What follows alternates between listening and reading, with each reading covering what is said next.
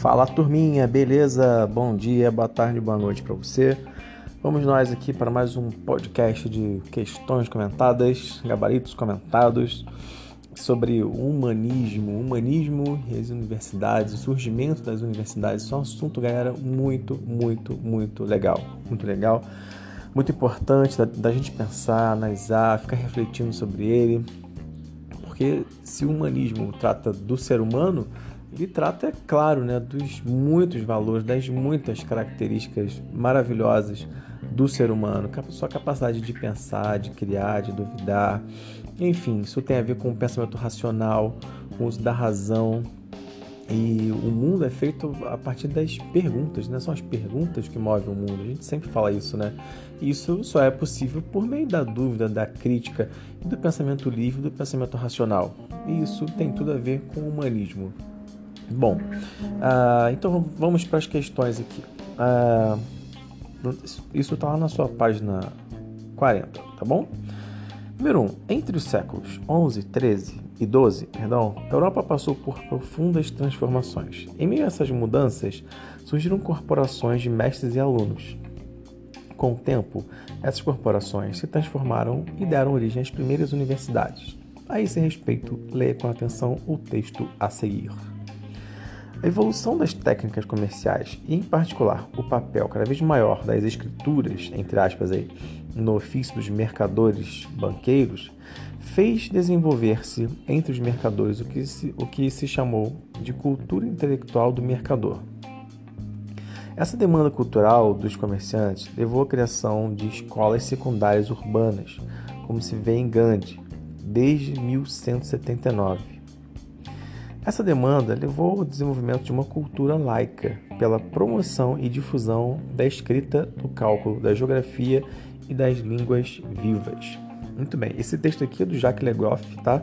É um medievalista bem famoso, talvez uma das maiores autoridades aí uh, em tempos medievais, em estudos medievais. E vamos para as questões aí. Letra A. Identifique no texto o motivo responsável pelo surgimento das primeiras escolas secundárias na Idade Média, durante a Idade Média. Bom, segundo o texto, o surgimento dessas escolas está ligado à, à profissão, à, à, necessidade da profissão dos mercadores e banqueiros. Né? Eles precisavam ter conhecimentos de cálculo, de escrita, de geografia, é, enfim, e, e para isso eles tinham que estudar. Então, o, o surgimento dessas escolas está ligado a essa necessidade, ok? Muito bem. Letra B de bola pede para vocês explicarem de que forma o surgimento dessas escolas secundárias modificou a cultura medieval. Vamos lá, galera. O surgimento dessas escolas, ela fez surgir uma cultura laica, tá? Uma cultura laica é separada da religião, tá bom? Onde não existe intervenção, não existe confusão entre entre o que, o que é religioso e o que não é religioso, o que é secular, né? o que é do dia a dia, o que tem a ver com negócios e vida pessoal, enfim, que é separado da religião, certo? Isso é, isso é independentemente dos valores religiosos. Ok? Com o tempo, é, essa, essa, essa, essa cultura, né? É, com o passar do tempo, essa cultura medieval, que era bem marcada pela religiosidade, foi sendo modificada, tá bom? Pelo próprio dia a dia e pelas próprias necessidades diárias.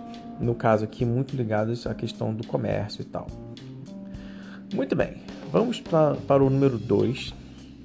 Sobre o humanismo, responda as questões. Letra A. Compare o pensamento medieval ao antropocentrismo. Meus queridos e minhas queridas, o antropocentrismo ele trata dos valores do ser humano, do homem, o antropo, homem. E aí o, o homem é o homem e a mulher, tá? É a humanidade. Dos valores, das características é, que são diversas né, e maravilhosas também. A capacidade de criar, de pensar, de agir, de duvidar, de questionar de pensar livremente, enfim, o homem descobrindo as suas potencialidades, separado, separado do pensamento medieval, que era um pensamento muito marcado, bem marcado pela religiosidade, pelo mundo explicado pelo teocentrismo, né, que seria Deus como centro do universo. Queridos e queridas, não confundam, tá? Não tem a ver com deixar de ter fé, com deixar de acreditar em Deus, mas sim de, de manter a sua fé é, e crer nas suas potencialidades. Mantenha a sua fé. Eles mantiveram sua fé, mas passaram a acreditar nas suas potencialidades. Não só passaram a ver um mundo explicado pela religião e somente pela, pela, pela religião. Eles continuavam a ter sua fé, mas agiam também. Isso, é, isso a gente pode, é, com isso a gente pode responder a essa questão, beleza? Comparando aí o pensamento medieval ao antropocentrismo. Muito bem. Vamos para a próxima questão, letra B de bola. Explique por que o otimismo, o individualismo e a competição são considerados valores humanistas. Muito bem, esses são valores, meus queridos e minhas queridas, é, ligados ao homem, às suas potencialidades, a, a, acreditar que existe uma, uma força, uma energia nas suas ações. Né? O otimismo é ver o mundo de uma forma positiva, né? sabendo que você é capaz, que você pode, que existe uma potencialidade em, em você. O que, o que tem tudo a ver com o individualismo, que é você não, não colocar suas esperanças é, no, no outro e somente no outro ou somente no sobrenatural. Mas é você partir para dentro, partir para dentro. Tipo, uma analogia com o futebol, pegar a bola e partir para dentro. Gostaram, né? Boa, né? Muito bem, então elas, elas sim se, se relacionam diretamente ao antropocentrismo, porque se é o homem colocado no centro do universo, ele tem, tem então é, ciência das suas potencialidades do, e do mundo que o cerca, tanto das dificuldades quanto da, das possibilidades, muitas possibilidades de superar essas, essas dificuldades, né? Letra C de casa. Pergunta assim: é correto afirmar que as ideias humanistas se chocavam com a Igreja Católica e a religiosidade cristã medieval?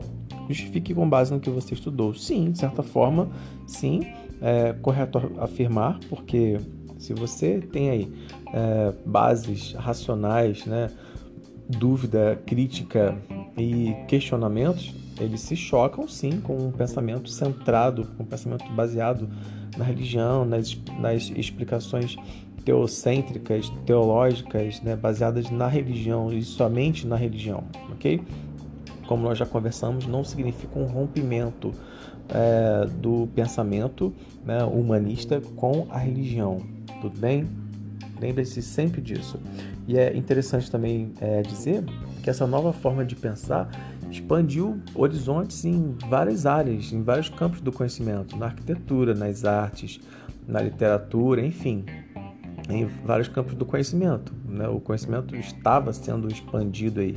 E as igrejas também representavam isso, porque se essas são formas de arte também, né? E artes são expressões de um momento, de um sentimento, enfim, eh, elas também se manifestavam da própria religião, na própria igreja também. Por quê?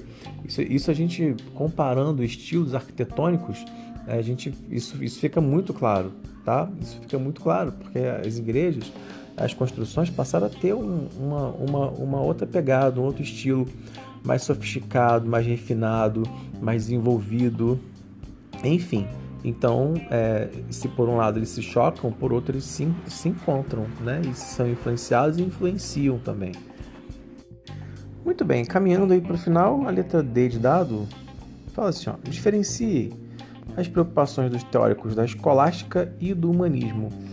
Vamos lá, a escolástica ela tentava provar a existência de Deus por meio da razão, né? Isso ainda é uma ideia teocêntrica, né? Porque coloca Deus no centro das explicações, de todas as explicações. O humanismo ele não se preocupa né, muito com isso, ele se preocupa em entender o ser humano mas sem questionar Deus, mas sem contestar Deus, e sim valorizando a capacidade racional, né, colocando o ser humano como centro das explicações. Né? Isso, claro, tem uma, tem uma perspectiva antropocêntrica, mas, mais uma vez, não quer dizer se separar de Deus, ok? Muito bem, caminhando aí para o final, número 3, já finalizando mesmo, explique como a invenção da prensa contribuiu ao longo dos anos para a diminuição do poder da Igreja Católica, da Igreja.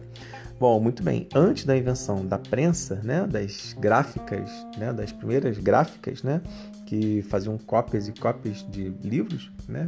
É, fazer várias cópias, os livros eram copiados à mão, copiados à mão pelos copistas, que eram monges né, religiosos, e assim né, a igreja acabava controlando o tipo de informação que seria difundida, que seria espalhada, que seria compartilhada. Com a invenção da prensa, né, a, a difusão de livros e de, e de ideias fugiu o controle da igreja. Então, não mais somente textos religiosos e não mais também somente é, em, em, uma língua, né? Mas foi possível compartilhar textos aí e traduzir textos, né? né para o inglês, para o alemão, é, do latim para o inglês, para o alemão e outras línguas, é, ampliando assim, né? O acesso ao conhecimento e sobre vários assuntos diversos, né? Romances, sobre história, filosofia, política, enfim.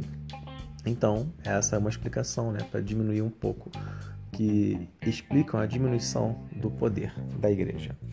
E assim nós finalizamos esse bloco de questões comentadas sobre o humanismo, um assunto bem interessante. Espero que vocês busquem sempre escrever com as próprias palavras, ok? Desenvolvendo pensamento crítico, livre e racional. Beleza? A gente se fala mais tarde.